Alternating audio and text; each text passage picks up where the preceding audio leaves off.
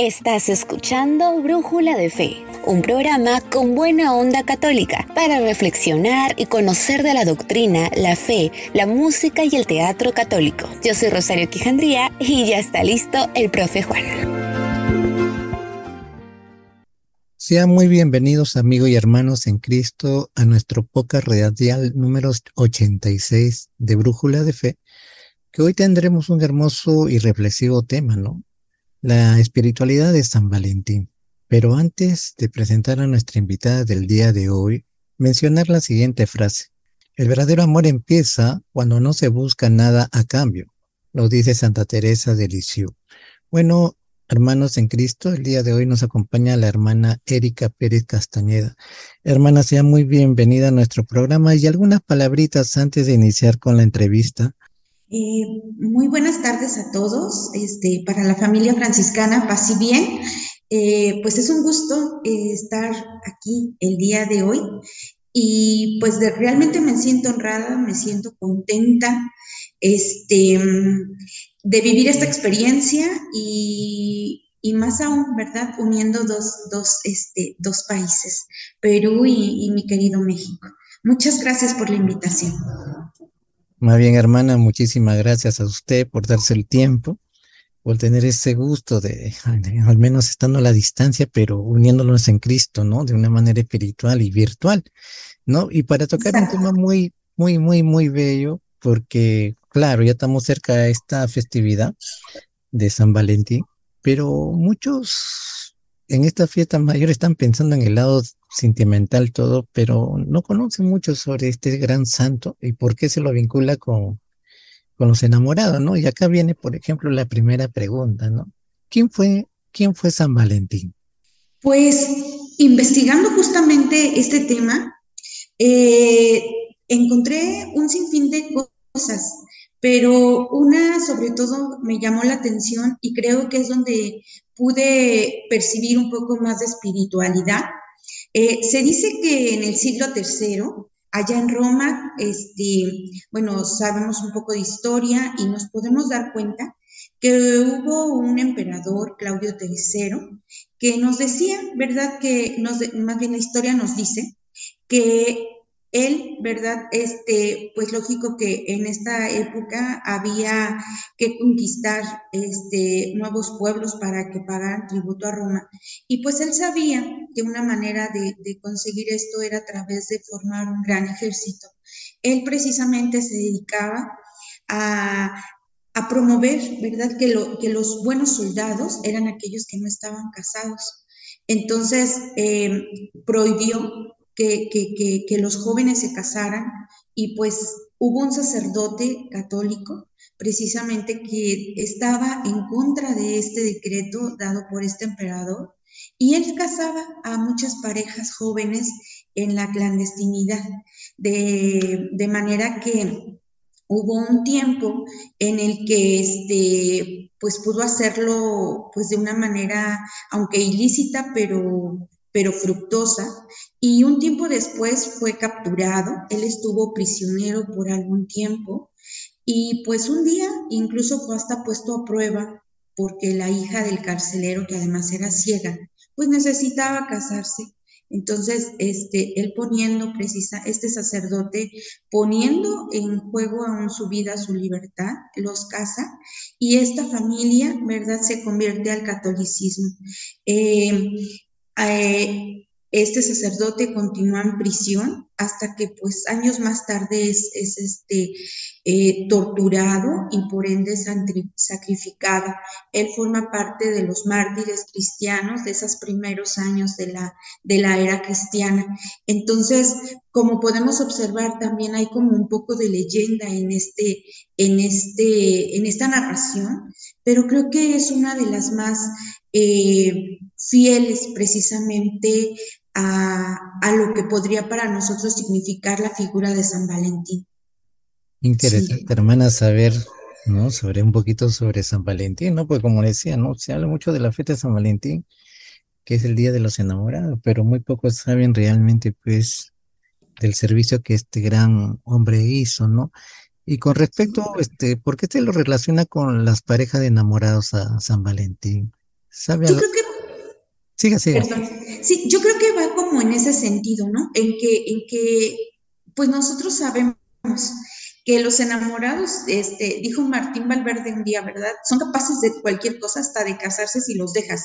Entonces, yo considero que San Valentín precisamente lo que quería era que este, hubiera un poco de esperanza también en esos jóvenes soldados, ¿no? Yo creo que la vida militar, este, como la vida religiosa, como la vida de muchas personas, es demasiado difícil en algunos momentos, sobre todo cuando tienes que de alguna manera pasar momentos de soledad. Y yo creo que cuando los soldados iban a la guerra, este, pues iban con todo, pues iban a conquistar este, territorios y pues yo creo que siempre había la ilusión, ¿verdad?, de que alguien te esperara a tu regreso.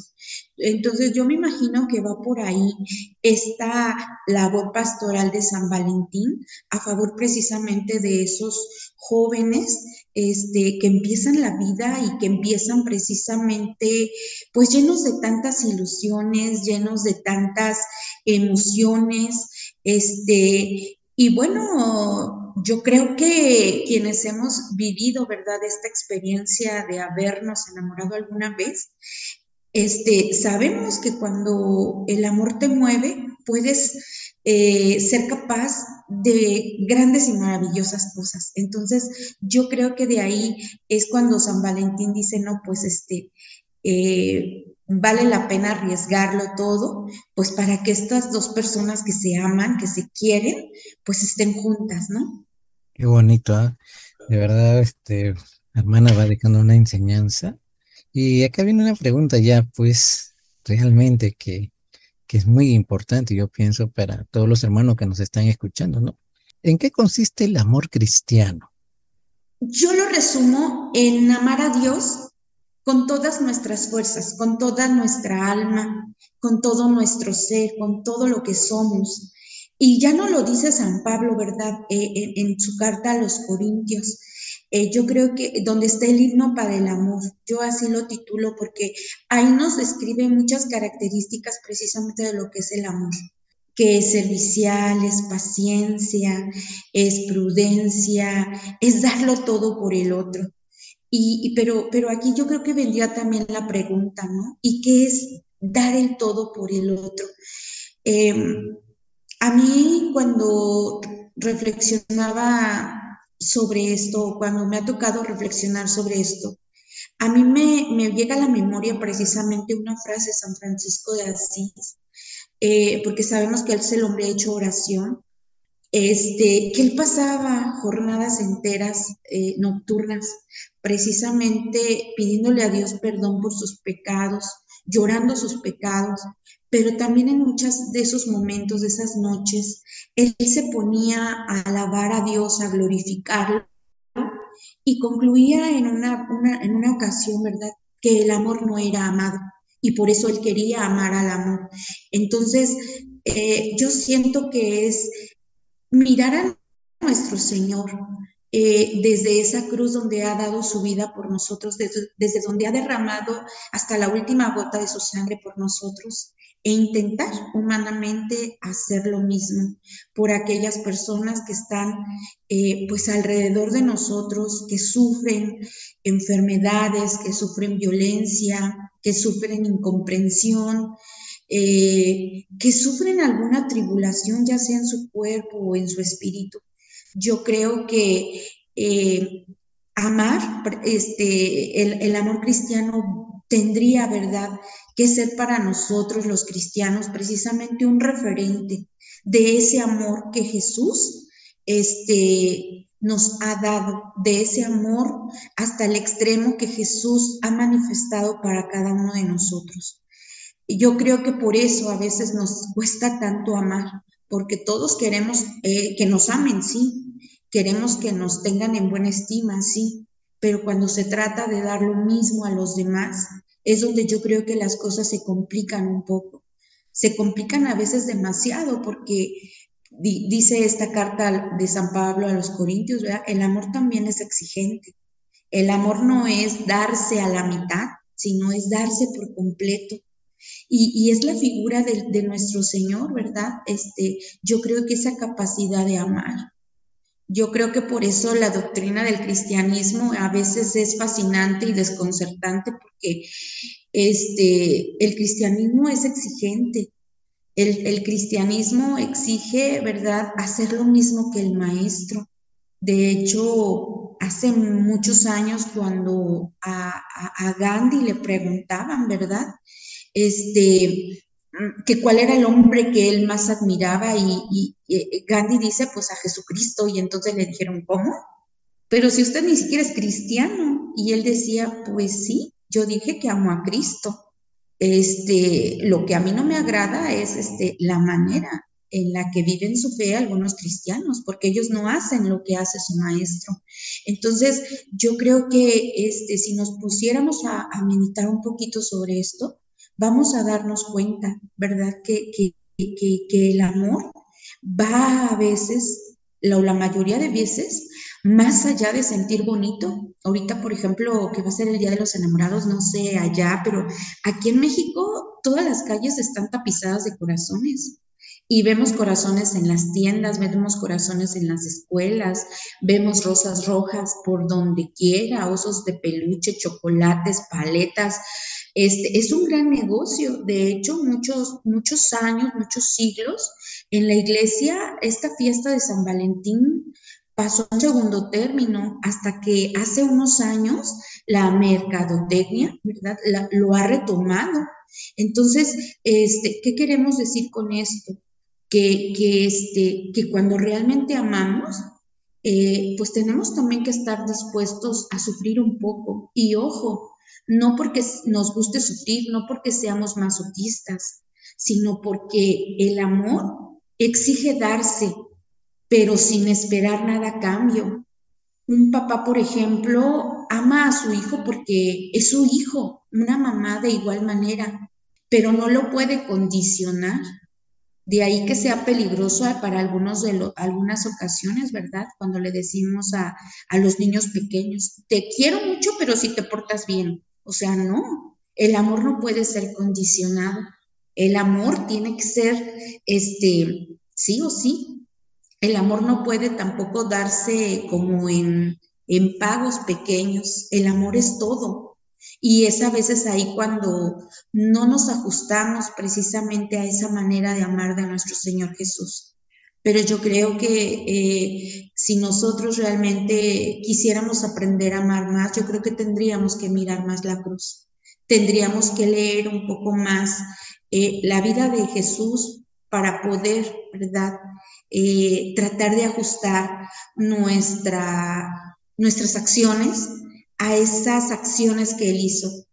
Eh, y pues ahí es donde viene precisamente la tarea grande para todos los que nos decimos cristianos. Qué bonita reflexión, hermana.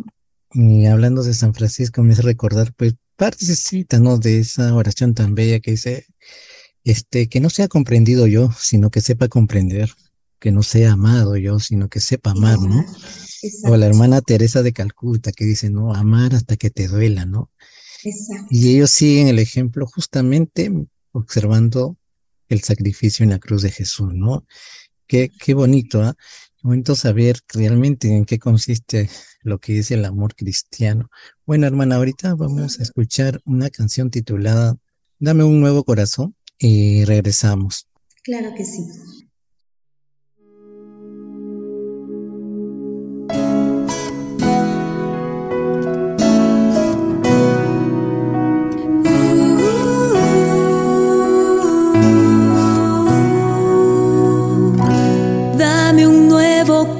Corazón, Señor, un corazón para adorarte, un corazón para servirte.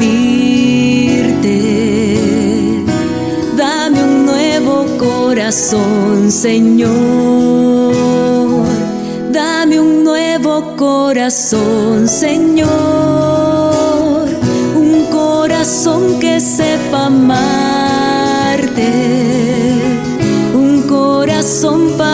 sentirte.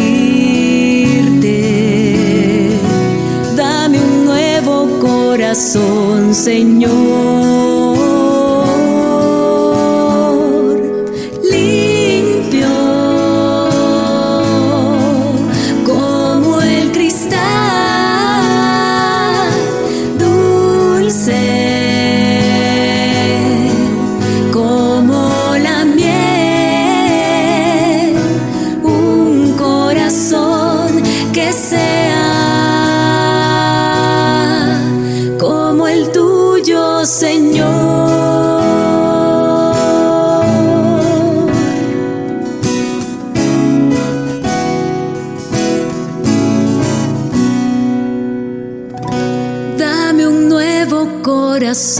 Señor,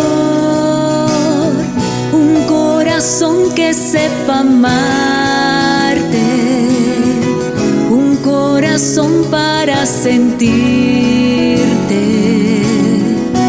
Dame un nuevo corazón, Señor.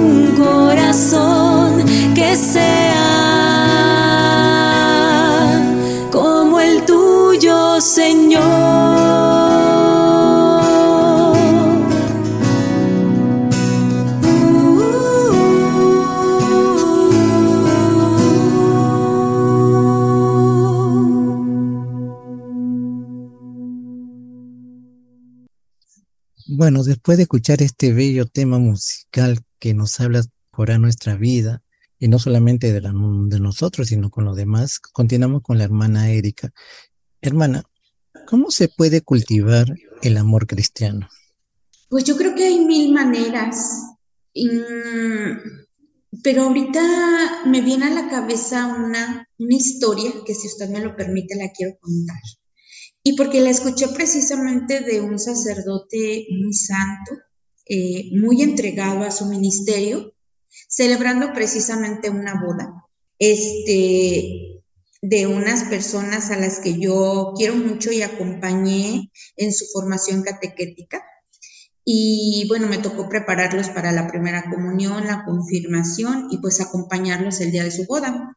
Y me acuerdo que en la homilía el padre les preguntaba, a ver, ustedes se van a casar, se casan muy enamorados, dice, pero nada más les quiero hacer una pregunta.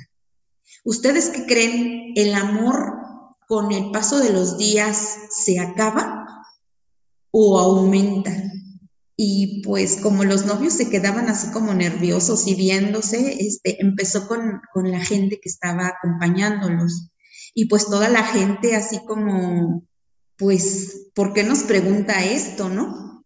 El chiste es que este, duró un rato el padre pues escuchando lo que le decían. La mayoría le decía que este, que pues el amor acaba porque al rato se convierte en costumbre, ¿no? Hablando de, de la vida del matrimonio. Y el padre dice, a ver, espérenme. Y nos decía, dice, es que yo tengo la gran referencia del amor, dice, en la casa de mis padres. Dice, pero, pero este, algo sublime lo viví con mis abuelos. Y dice él que se acuerda que cuando él era un joven, como de unos 14 años, dice que vio cuando a su abuela este, la bajaban de una montaña y lo lleva, la llevaban precisamente al hospital porque estaba muy enferma. Y dice que él en esas vacaciones estaba ya con su abuelo y dice que todo el tiempo desde que se llevaron a su abuela, él estuvo este, viendo ese camino por donde la llevaron y él le decía, oye abuelito, pues vamos a pasarnos y decía, no, y este, y, abuelito, vente para que comas. Dice, no, es que yo voy a comer aquí. Total, que dice que un día le pregunta, oye, abuelito, ¿y por qué siempre esperas? Dice, porque un día así como se la llevaron, así la van a traer. Y dice que en efecto un día llegaron con la abuelita, ya venía mejor, pero pues lógico, ya también la abuelita estaba a un paso de morir. Y le dice, este, es, y dice él que un día, este, escuchó que su ah, pero dice que su abuelito, cuando llegó su abuelita, llegó con una silla y se sentó al lado de la cama. Y dice que un día, este, él los vio que se estaban acariciando la mano y que le dice él a su abuelito, oye, ah, no, que este, que le dice el abuelito a la abuelita, oye mujer, dice, qué bueno que estás despierta. Y que la abuelita pues le, le hizo con la, con la cara, ¿verdad? Que, que pues le, le, daba gusto verlo. Y luego dice, este, ¿tú sabes quién soy? Y le dice, la, y que en eso habla su abuelita y que le dice, sí, claro, eres Jesús, eres mi esposo. Y que dice, ah, y, dice el, viejito que le dice a la viejita, ay, dice, qué bueno que me reconoces porque te amo. Y que la viejita le dice, yo también te amo. Y dice que él se quedó con eso, este, muy motivado. Y, y dice, a mí me gusta, dice, el matrimonio de mis papás, porque mis papás, dice, siempre van a donde van, juntos Dice, ellos nunca tuvieron dinero para una fiesta grande porque mi papá siempre fue obrero. Dice, pero cuando eran novios, dice mi mamá, dice que un día se agarró a mi papá y que le dice, oye, oye mujer, oye, este, oye, le dice, este, joven, oye, joven, ¿tú me amas? Y que él le dijo, sí, mujer, yo te amo. Este, y dice, bueno, yo también te amo a ti. Dice, ¿y por qué no nos casamos? Y pues le dice, no, no, este mujer, dice, pues yo de dónde pago un vestido, dónde pago una boda. Dice, yo no te estoy diciendo eso. Para no hacer más largo el cuento, dice el padre que sus papás se casaron en una misa de seis de la mañana, ella con un vestido azul y él con su, con su uniforme para irse a la fábrica. Y su banquete de bodas fue comer tamales, este, que es un plato típico mexicano, con un vaso con atole, y dice que él se fue a la fábrica a trabajar y ella a la que iba a ser su casa. Él nos refería a toda esta historia porque dice que cuando hay un verdadero amor, no tenía por qué convertirse en costumbre, sino que se va amando. Esa parte fuerte de la persona, pero también la parte débil, esa parte sana, pero también la parte enferma, esa parte de soledad, pero también de compañía, esa parte de, este, eres tú, pero también somos nosotros. Y, así, digo, ahorita eh, me siento emocionada, ¿verdad?, de recordar ese momento.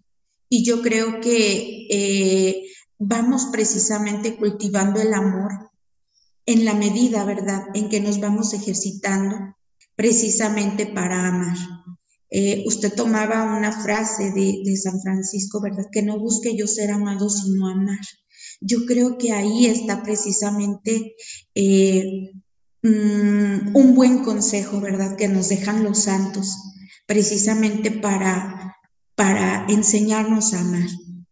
Yo creo que lejos de exigirles a los demás que nos amen, tendríamos que exigirnos a nosotros mismos para poder amarles para brindarles un servicio, para brindarles una sonrisa, para brindarles nuestra compañía, para brindarles nuestro tiempo, para simplemente, ¿verdad? Con cada una de nuestras acciones, hacer diferente este mundo en el que vivimos.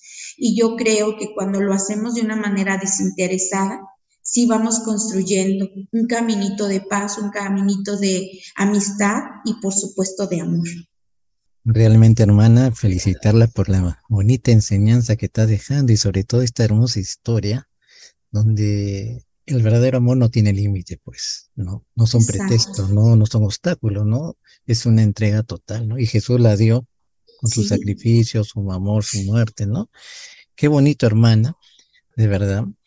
Y acá ahora ya viene una pregunta más personal, ¿no? Más personal para usted, ¿no? ¿Nos puede hablar un poquito sobre su llamado a la vida religiosa y, cuál es el trabajo que realiza con su comunidad? Ay, mi llamado a la vida religiosa es muy especial. Sucede que yo provengo providencialmente de por parte de mi madre, casi todos son cristianos evangélicos. Por parte de mi papá, son eh, testigos de Jehová. Y entonces, este, todo el mundo, cuando yo les dije que quería ser religiosa, ya se imaginarán cómo se puso. Este, porque de dónde salía alguien que quería ser religiosa, alguna monja en la familia, oye, este, pues mejor esta se debería dedicar a otra cosa. Este, pero al final, eh, yo creo que me enamoré de la vida religiosa viendo a un sacerdote, este, precisamente llegar a mi comunidad, a la pequeña localidad donde viven mis padres. Este, yo veía a Fray Luis, es franciscano, este, tocando la guitarra, celebrando misa, haciendo visiteo en las casas para que las personas fuéramos a misa, para después buscar catequistas, este, quien cantara en la misa, quien hiciera, eh, quien lavara corporales, purificadores, o sea, este, y cómo lo hacía de una manera tan agradable, siempre con una sonrisa, siempre dándonos ejemplo precisamente de lo que es una vida entregada al servicio de Dios, eh, siempre como un buen fraile, con su hábito hasta bien viejito, sus sandalias, este, su guitarra y su gran sonrisa, yo creo que este, eso fue, el ver cómo él era feliz, cómo era, este, cómo trataba a las personas, cómo las personas se acercaban a él. Eh, llegó un momento en el que yo sí le comenté, yo quiero ser fraile, y él se, reía mucho porque decía, no, pues es que con los franciscanos no puede ser fraile, pero yo conozco unas hermanas que viven muy cerquita, este, eh, la vida de San Francisco, y entonces me llevó precisamente con mis hermanas, eh, bueno, las que ahora son mis hermanas, y bueno, ahí empecé un proceso precisamente de discernimiento, de acompañamiento, yo creo que elegí quedarme con mis hermanas porque ahí escuché por primera vez de hermanas franciscanas de la Inmaculada Concepción, que es la congregación a la que pertenezco, que este, acababan de irse a las misiones a África. Este, y cuando yo escuché de toda la labor pastoral que hacían en África, este, es decir, que acompañaban a los enfermos, que daban clases, que daban catequesis, que hacían eh, pues muchas cosas este, todavía para mí eh, desconocidas. Yo dije, yo un día voy a ir a África. Este, y pues bueno, que llego a la congregación, este, empieza mi formación y que me van diciendo, ¿no? Pues que la mayoría de las hermanas se dedican a, a dar clases, este, atender el hospital, a cuidar niñas en desventaja social, a cuidar a los abuelos este, en el asilo de ancianos. Y yo decía, bueno, ¿y entonces dónde están las misiones? Este, y bueno, por fortuna, eh, mis superioras me han enviado tanto a atender a las niñas en desventaja social, como también abuelitos en el asilo de ancianos. También gracias a Dios ya me dieron la oportunidad de estar un tiempo en las misiones en África, este, pero pues mi salud no, no fue como muy, este, muy recompensada ya y, y, pues bueno, tuve que regresar a México y actualmente vivo en un lugarcito casi en el centro de México que se llama Acámbaro, Guanajuato. Nosotros decimos aquí en Acámbaro que es la capital mundial del pan, porque aquí se hace un rico pan muy tradicional. Y bueno, eh, atendemos las hermanas aquí en Acámbaro un colegio en donde este, vienen niños en edad de preescolar, este, de primaria, de secundaria y de bachillerato. Es decir, que casi los tenemos desde que son, tienen alrededor de tres añitos y la mayoría se nos va cuando ya tiene 18 directo a la universidad. Entonces tenemos un caminito bastante amplio para irlos acompañando. Concretamente yo me hago cargo de los que van a la secundaria, eh, los jovencitos que tienen entre 12 y 15 años, que están en plena adolescencia. Este, ah, tengo 105 alumnos y bueno, este, ya se imaginarán lo que es lidiar con un adolescente. este, pero creo que nos entendemos bastante bien. Trato de escucharlos, de aconsejarlos. A veces es este, más eso, ¿verdad? Irlos como acompañando. Este, y pues esperar, ¿verdad? Este, el momento en el que ellos den una respuesta positiva a su proceso. Generalmente son muy dóciles, pero si hay alguno que otro que de repente como que no este, entiende muy bien esto de portarse bien y bueno, es cuando tengo que este, ser un poco más firme para tratar de contenerlos, pero este, me siento muy a gusto, muy contenta de, estar en este trabajo con ellos. Y pues este, ¿por qué no recordar también esos momentos de adolescente en los que yo me quería comer el mundo y este, en el que quería este, pues ser una este, enfermera, en donde yo quería casarme y tener siete hijas, este, y bueno, este, yo creo que todos los días, ¿verdad? Que, que, Dios me permite compartir con ellos, son momentos de mucha dicha, de mucha alegría, y, y, los extraño mucho cuando se van de vacaciones, los fines de semana, por supuesto, también. Y este, y bueno, yo le agradezco mucho a Dios que me haya permitido este, o que me esté permitiendo vivir esta experiencia, porque de veras, este, con ellos no te aburres, siempre estás este, alerta, siempre estás al pendiente de lo que necesitan. Y pues bueno, creo que eso es parte de ese amor del que veníamos hablando, ¿verdad? El irnos dando, este, así completito y este y pues sin esperar nada a cambio, solo que Dios, ¿verdad? actúe en medio de ellos y los guíe precisamente siempre por el buen camino. Gracias, hermana, por compartir esta bella experiencia, ¿no? En la vida religiosa, ¿no? Se sabe, ¿no? Yo también soy profesor de religión de adolescentes y con ellos hay que tener bastante paciencia y bastante amor sobre todo comprensión, ¿no? Que es lo que ellos necesitan, ¿no? Hermana, para ir ya concluyendo con, con la entrevista, ya que queda poco tiempo, ¿podría dejar algún mensaje para todos los hermanos que la están escuchando? Pues nada más, ¿verdad? Que siempre en donde estemos, eh, seamos esa, esa, ese parteaguas en las personas o ese parteaguas en la vida de las personas con las que compartimos nuestra vida. ¿verdad? Que siempre hagamos el esfuerzo por dar lo mejor de nosotros, eh, por hacer felices a una persona, eh, por como diría nuestro Santo Padre, el Papa Francisco, que ninguna persona pase por nuestra vida sin haber oído hablar de nuestro Señor Jesús, ¿verdad? En algo chiquito. Eh, vayamos haciendo cosas extraordinarias, como también lo dijo ese Tanta Teresita de Lisieux, ¿verdad? Este, hagamos de nuestro día a día algo extraordinario en eso mínimo que realizamos. Muchísimas gracias, hermana Erika. Realmente nos ha dejado una hermosa enseñanza, una bonita reflexión. Que Dios me la bendiga y esperamos tenerla pronto con, con otro tema en nuestro programa. Muchas gracias. Sí, claro. Gracias a usted. Bonita tarde. Paz y bien. Igual manera, hermanita, igual manera.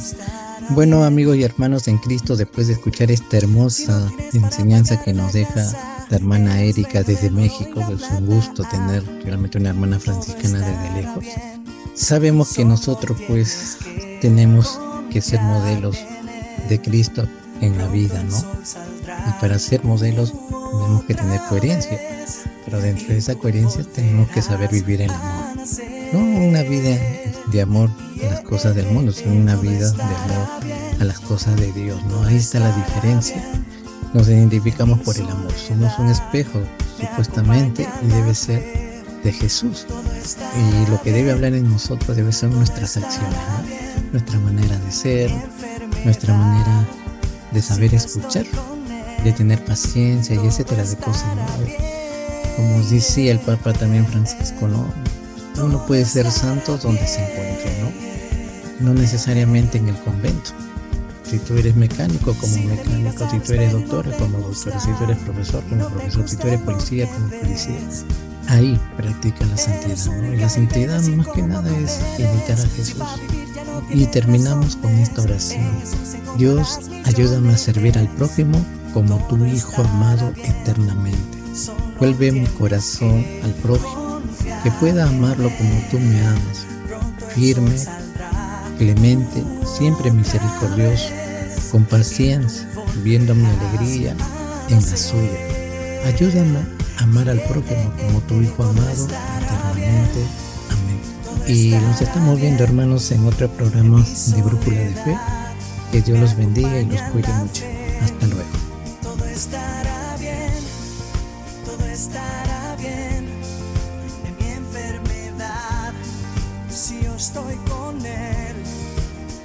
estará bien.